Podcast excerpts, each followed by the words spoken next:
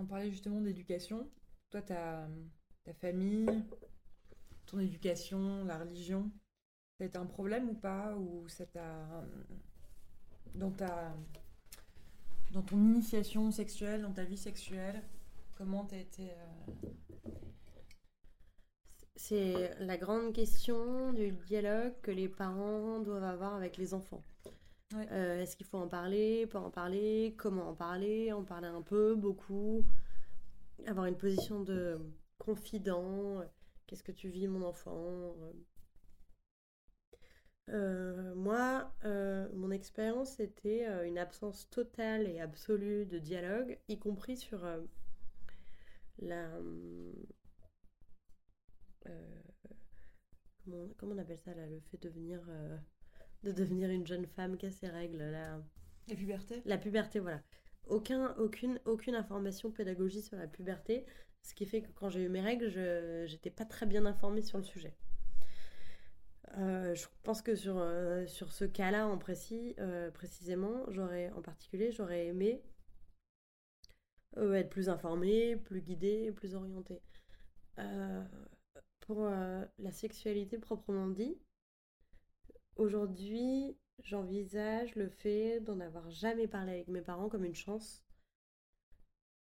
Et hum, c'est un sujet. euh, Jamais, t'as jamais parlé de. Non, jamais, pas avec mes parents, mais c'est un sujet compliqué. Euh, moi, je pense qu'on.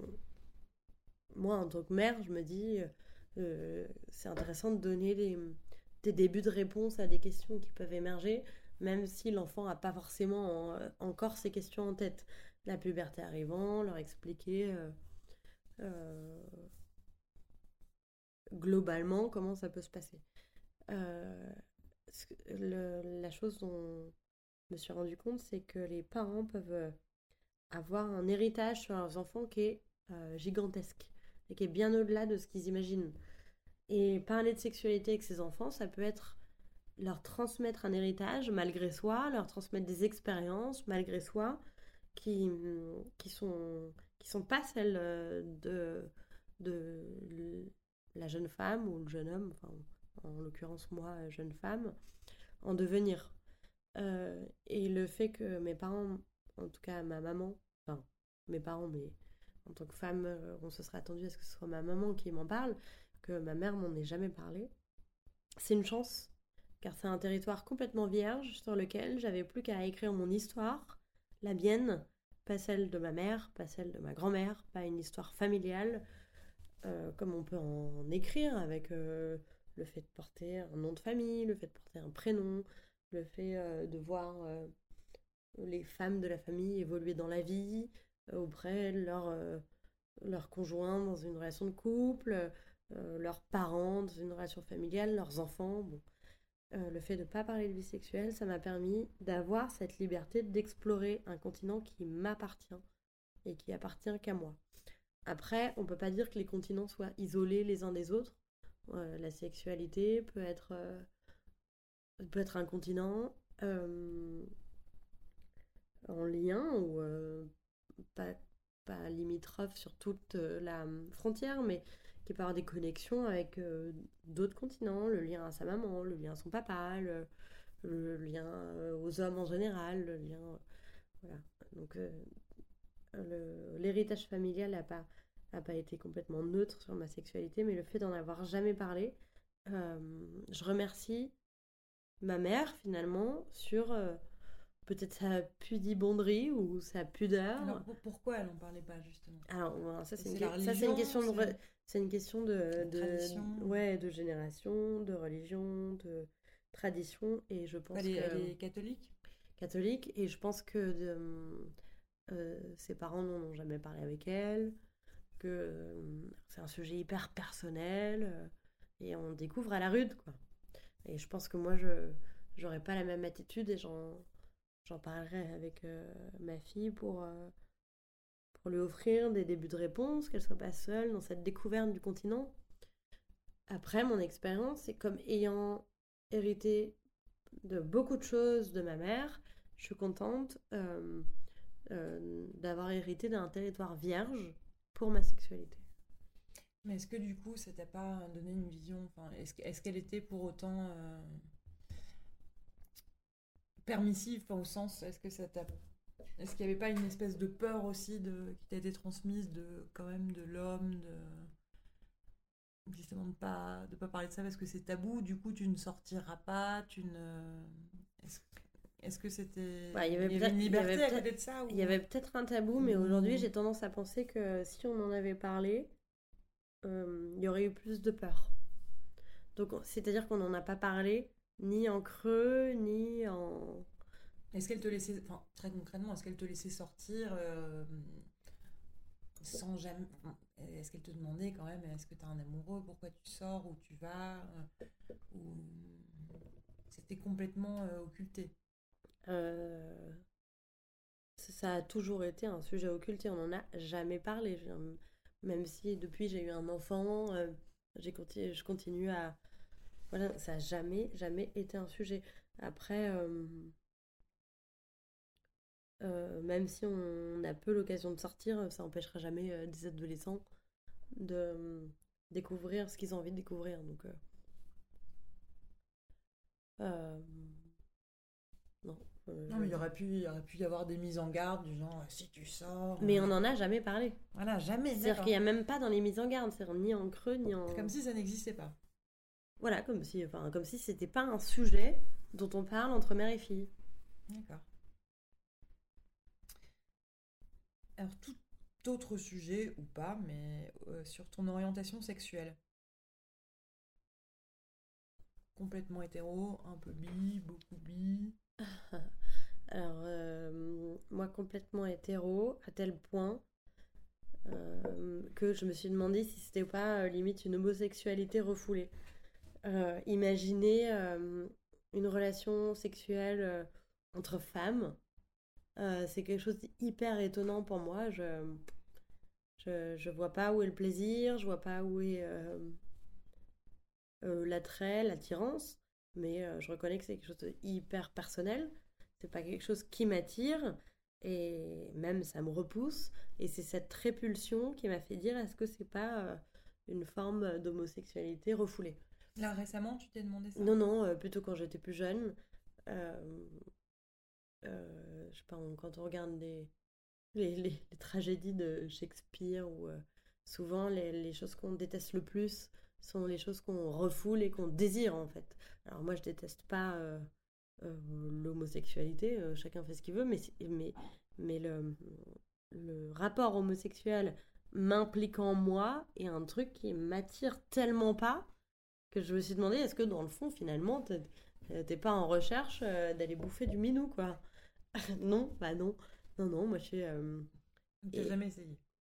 Euh, et c'est peut-être même plutôt le contraire. Je suis très. Euh, j'aime euh, beaucoup la relation sexuelle avec un pénis, avec un sexe. Et après, beaucoup plus en recherche de, de compagnie masculine. Donc, ça, c'est pas la sexualité. Mais au travers de la sexualité, je, je, recherche la compagnie d'un homme, d'un T'as déjà fait des plans à plusieurs, euh, incluant plusieurs hommes du coup, ou plusieurs, ou même des femmes? Alors j'ai eu la chance, encore une fois, parce que là, pour le coup, j'étais vraiment pas active dans la démarche, de, de rencontrer euh, deux hommes euh, qui ont suggéré cette histoire et dans laquelle j'ai accepté d'aller. Alors ça n'a pas été jusqu'à la relation sexuelle, c'est-à-dire qu'à ce moment-là, a euh, puisque là, j'ai pas accepté d'aller vers euh, la pénétration avec deux hommes. Donc il y a eu euh, zéro pénétration. Et dans le même temps, j'ai pas vraiment joué le jeu, puisqu'il était évident que sur les deux, j'en avais choisi un plutôt que l'autre. pour autant, à ce moment-là, j'étais très flattée, enfin moi, mon corps était très flatté d'avoir quatre mains, deux bouches, euh, plein de baisers, euh, plein de caresses euh, à mon service. assez excitée aussi de les voir s'embrasser, eux. Et, je pense qu'ils ont été assez sensibles pour comprendre que, une relation sexuelle à trois, c'était au-delà de ce que je pouvais accepter. Et puis, j'ai eu la chance qu'ils soient à l'écoute de ça. Parce que finalement, arrivant dans une histoire ou dans un lit avec deux hommes, je ne suis pas forcément à l'abri qu'on écoute mes besoins ou mes envies. Et, et c'est la seule qui est arrivée. J'ai des, je, je sais pas, je devais avoir, je vais avoir 22 ans ou quelque chose comme ça, donc 4 ans après, 5 ans après le début de mes relations sexuelles. Et, c'est un, moment euh, pour lequel j'ai plein de reconnaissance parce que que, que, que des belles choses et euh, aucun moment euh, gênant. Et mm, il m'est arrivé qu'on me propose ou qu'on me soumette une envie avec un garçon et deux filles. Et ça, ça j'en ai pas du tout envie. Encore une fois, je suis pas attirée par le rapport homosexuel m'impliquant moi. Genre, moi, je veux pas euh, de rapport avec les filles. Et euh, quand j'ai un rapport avec un garçon, euh, je suis assez exclusive. Il s'agit de moi, il s'agit pas de quelqu'un d'autre. Et je suis pas là en spectateur, ni pour me donner en spectacle. Et voir la personne pour laquelle j'ai une attirance physique, avoir une attirance physique pour une autre fille, je pense pas être assez, assez sûr de moi, ouais. Et et détaché pour euh, accepter que la personne qui m'attire euh, s'éclate avec une autre fille. Et euh, au niveau des pratiques, tu as donc club échangiste ou pornographie partagée avec des, partenaires? On m'a proposé une fois le club échangiste, donc on a été voir. lui connaissait et moi je connaissais pas. Et euh, donc c'est très intrigant et effectivement le, le c'est pas pas l'échangisme qui m'intéresse parce que pour moi il faut quand même une forme d'intimité même si elle est toute nouvelle pour euh, pour l'échange sexuel mais le plutôt l'exhibitionnisme euh, de voir les gens et puis même le voyeurisme voir les gens s'éclater sexuellement autour de soi et puis te regarder, avoir une relation avec, euh, avec la personne euh, que tu kiffes. Quoi. Enfin, sais pas si c'est toujours de l'amour, mais que t'aimes ou euh, avec lequel tu t'éclates à ce moment-là. et qui te regarde avec des yeux, ah, ils sont beaux tous les deux, oui, ça peut accroître le désir. et puis regarder autour de soi des gens qui, qui, qui, sont en pleine jouissance, oui, ça peut accroître le désir aussi. Donc là, ça m'est arrivé une fois d'aller dans un club échangiste et j'ai trouvé que c'était une relation, euh, une, euh, une expérience intéressante. Euh, pas suffisamment intéressante pour avoir envie d'y retourner davantage, mais, mais, satisfaisante le moment où ça a duré. L'échangisme en tant que tel, non. c'est un peu organisé là pour le coup et limite pornographique pour revenir sur l'autre point la question de la pornographie limite pornographie organiser le rapport sexuel pour le rapport sexuel. Pour moi, le rapport sexuel, ça répond plutôt à une spontanéité, à une envie de se faire des câlins, parce que les corps s'attirent, parce que et pas non juste parce que euh, j'ai envie de baiser quoi. Ou, euh, tourner un film de cul ou euh, faire une vidéo. Quand on parlait de alors là cette fois de regarder du porno, toi tu regardes du porno que ce soit non. Encore une fois avec ton partenaire ou, Non, non, bah non, non, euh, c'est euh, marrant d'aller voir, euh, d'aller voir le club échangiste. Regarder du porno avec un partenaire, je trouve ça, je trouve ça vulgaire. parce que voilà, les, la relation sexuelle avec un partenaire, ça dépend des corps qui sont là, qui sont en présence, d'une envie de, de toi par rapport à l'autre, de l'autre par rapport à toi. Et rien à voir avec euh, ce qui se pratique euh, entre une meuf euh, totalement épilée et un mec bodybuildé, rasé à blanc. Ou enfin, moi, je me retrouve pas du tout là-dedans, j'arrive pas à, me à m'identifier, mais, mais puis même si je m'identifiais, il s'agit pas de ça, il s'agit de deux personnes dans la même pièce qui ont envie de se sauter dessus, des, les, l'instinct, c'est les hormones, des hormones qui se répondent. Euh, Donc, mais bon, après, euh, plus du côté euh, plaisir solitaire, masturbation, ça m'est arrivé de rechercher des vidéos qui peuvent m'inspirer. pour accompagner le désir et l'intensifier. Et c'est, sauf que c'est hum, pour les filles, je pense que je suis pas la seule. Euh, c'est difficile de trouver la, vidéo ou les vidéos pornographiques auxquelles on peut s'identifier. Euh, alors pourquoi? Pour moi, la réponse c'est parce que c'est vulgaire. Les vidéos que je vois sont vulgaires. Euh, une autre réponse pourrait être, mais c'est pas ce que je ressens profondément, mais pourrait être parce qu'il y a une domination de l'homme sur la femme. Tout ce qui est euh, éjaculation faciale, je trouve ça, mais euh, d'un manque de tact flagrant. bon, je, l'envisage pas comme une domination parce que moi, je me, je me pose jamais en tant que dominée par rapport à un homme, mais comme, comme, quelque chose de vulgaire, quoi. Euh, je, je comprends pas cette, tendance à non, ah bah non, non, euh, non, euh, si la personne se lâche sur mon visage, c'est quelque chose qui, qui, me heurte. Et, tout, ce qui, tout ce qui pour moi ressemble à de la pornographie ou à un manque d'élégance ou à de la vulgarité, mon intransigeance dont je parlais tout à l'heure se manifeste aussitôt. Mmh.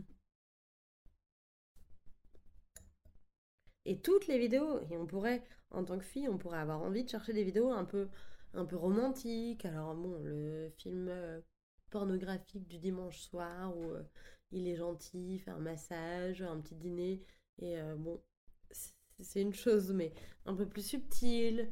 Mmh. dans lequel la... des pratiques, as des pratiques pourtant assez, assez c'est pas ça qui, on va dire, qui te c'est pas ça qui t'excite, mais ça t'empêche pas d'avoir des pratiques assez libérées du type euh, anal, fellation. Euh.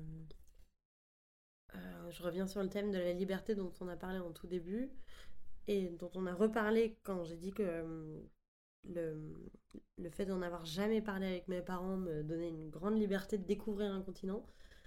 moi, j'ai une liberté totale, mais qui dépend que de mes instincts, de mes désirs et peut-être de mes hormones à pouvoir faire euh, plein de choses. Alors j'ai découvert sur le tard la fellation euh, avec euh, ce, ce, même homme qui m'a qui m'a initié le, la, sodomie. c'est un mot très très vulgaire pour, pour une pratique qui peut, être pleine de jouissance, de, qui peut être satisfaisante au niveau de l'assouvissement de ses désirs. Mais les orgasmes aussi. Mais ça, ça. vient certainement pas des, des vidéos euh, pornographiques. Euh, juste de l'expérience de quelqu'un euh, qui a été transmise de sorte à éveiller le désir et auquel j'ai été réceptive. Et, et aujourd'hui, quand on me dit t'es plutôt, es plutôt glytoridienne, vaginale ou anale, bah, j'ai envie de dire tout quoi. Tout. Aujourd'hui, euh, quelle que soit la, zone érogène, si elle est correctement manipulée et puis avec bienveillance et avec euh, du tact et avec euh, l'envie de donner du désir à l'autre et à soi-même et, ces hormones qui sont quelque chose d'inexpliqué, cette envie de partager une relation sexuelle intense, pleine de voilà, de, de désir, d'intensité, euh, ça peut rester mystérieux. Mais euh, j'ai du mal à faire une catégorie euh, de je plus comme ci, je pousse comme ça, ah non, j'aime pas ça, alors ça c'est vraiment pas cool. sauf la catégorie que j'aime pas, c'est se faire éjaculer dans la tronche. Ça, c'est pas un truc hyper, hyper appréciable en tant que fille. Ah bah, ça, c'est non sur. Euh, t'es plutôt polygame ou monogame quand t'es en couple?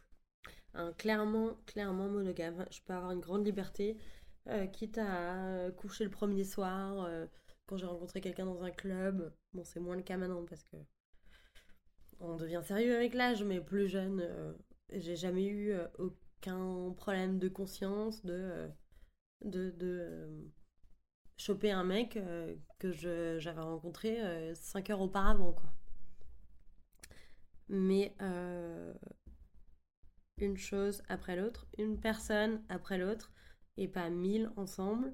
donc monogame au moment de la relation, et puis après monogame de la relation sexuelle proprement dite, dans un lit, quoi. Mais après monogame, dès que soit il n'y a pas d'engagement entre les personnes et on peut papillonner d'une à l'autre et c'est possible, soit la personne nous plaît vraiment et à ce moment-là, moi, c'est mon, sentiment amoureux qui prend le dessus. Et si la personne me plaît, tout, toutes les ouvertures vers les autres personnes sont fermées, c'est impossible. Si la personne me plaît, je suis incapable d'aller voir quelqu'un d'autre et ça fait de moi quelqu'un d'extrêmement fidèle, d'extrêmement exclusif. Enfin, c'est plutôt dans ce ordre-là. Je suis exclusive, fidèle et intransigeante sur l'infidélité. Je comprends pas, si on a des sentiments pour l'autre, l'idée d'aller voir ailleurs.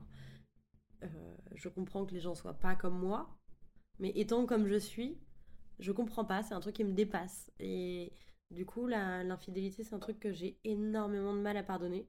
Et qu'aujourd'hui, aujourd'hui, j'ai pas acquis la, la, maturité, le recul et, euh, et, la distance nécessaire par rapport à, à mes sentiments, à moi. C'est-à-dire que quand je suis amoureuse, je suis exclusive. J'attends que en face ce soit pareil. Si tu as des sentiments pour moi, si tu es amoureux pour moi, tu es exclusif être amoureux de moi et aller voir une autre personne en face, c'est pas compatible, à tel point que si tu vas voir une autre personne, c'est fini. Euh, et je préfère être seule qu'être avec l'homme que j'aime, qui va voir ailleurs. Donc c'est encore une question d'intransigeance.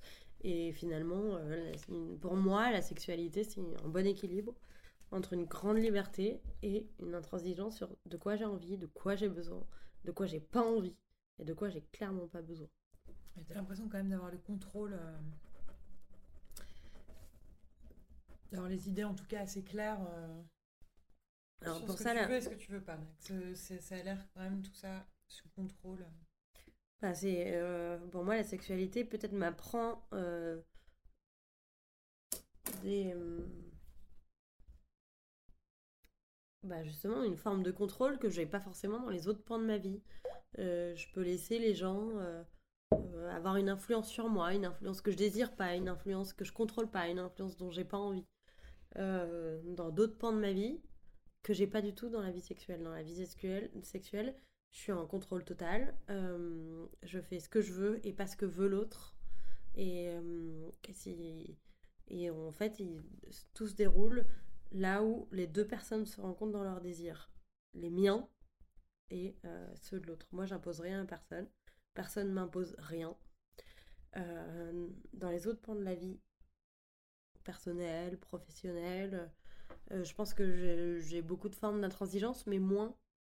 Je suis plus coulante, je regarde ce qui se passe, j'accepte, je transige, je transige, jusqu'au moment où je transige beaucoup moins. Mais je et puis j'accepte d'aller là où j'ai pas envie d'aller. Peut-être pour euh, me forger une expérience, pour voir, euh, pour être raisonnable, pour euh, répondre aux attentes de mes parents, aux attentes de, de, mes patrons, de, de, mes amis. De... Il y, a, y, a, beaucoup plus de conventions sociales en fait et, et, de codes auxquels je dois me soumettre et puis voilà, soumettre. Alors que dans la vie sexuelle, il n'y a pas de soumission. C'est c'est. Hum, tout est possible tant que j'en ai envie. alors, est-ce que tu as encore quand même des fantasmes ou euh, justement tu as l'air d'avoir quand même une certaine maturité sexuelle, on va dire? Bah, C'est toujours un petit peu la bipolarité entre, euh, entre un côté euh, sexuel purement sexuel et le côté où c'est jamais plus beau que quand ça s'inscrit dans une relation amoureuse avec euh, une relation qui, qui se construit, qui s'approfondit de jour en jour. Donc les deux côtés sont pas forcément... Ils, euh, ils ont tendance à être antinomiques, même s'ils sont quand même complémentaires. Et euh, dans le côté purement sexuel, ça peut m'amuser de vouloir jouer un jeu, par exemple d'être... bah, là, pour le coup, de jouer le jeu de la la femme soumise, euh, je suis à ton service, euh, tu décides, euh, sachant qu'en réalité c'est toujours moi qui décide. Ou, ou je décide pas pour les autres, hein, je décide pour moi. ou il y a un fantasme que je peux avoir, c'est celui du, du médecin. J'aime beaucoup les, les personnes qui prennent soin des autres.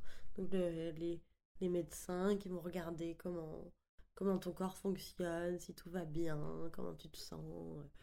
Euh, C'est-à-dire, t'es attiré quand tu, quand tu te fais euh, ausculter par un médecin Non, en fait, non, mais, euh, mais je pense que je suis attirée plus par la relation.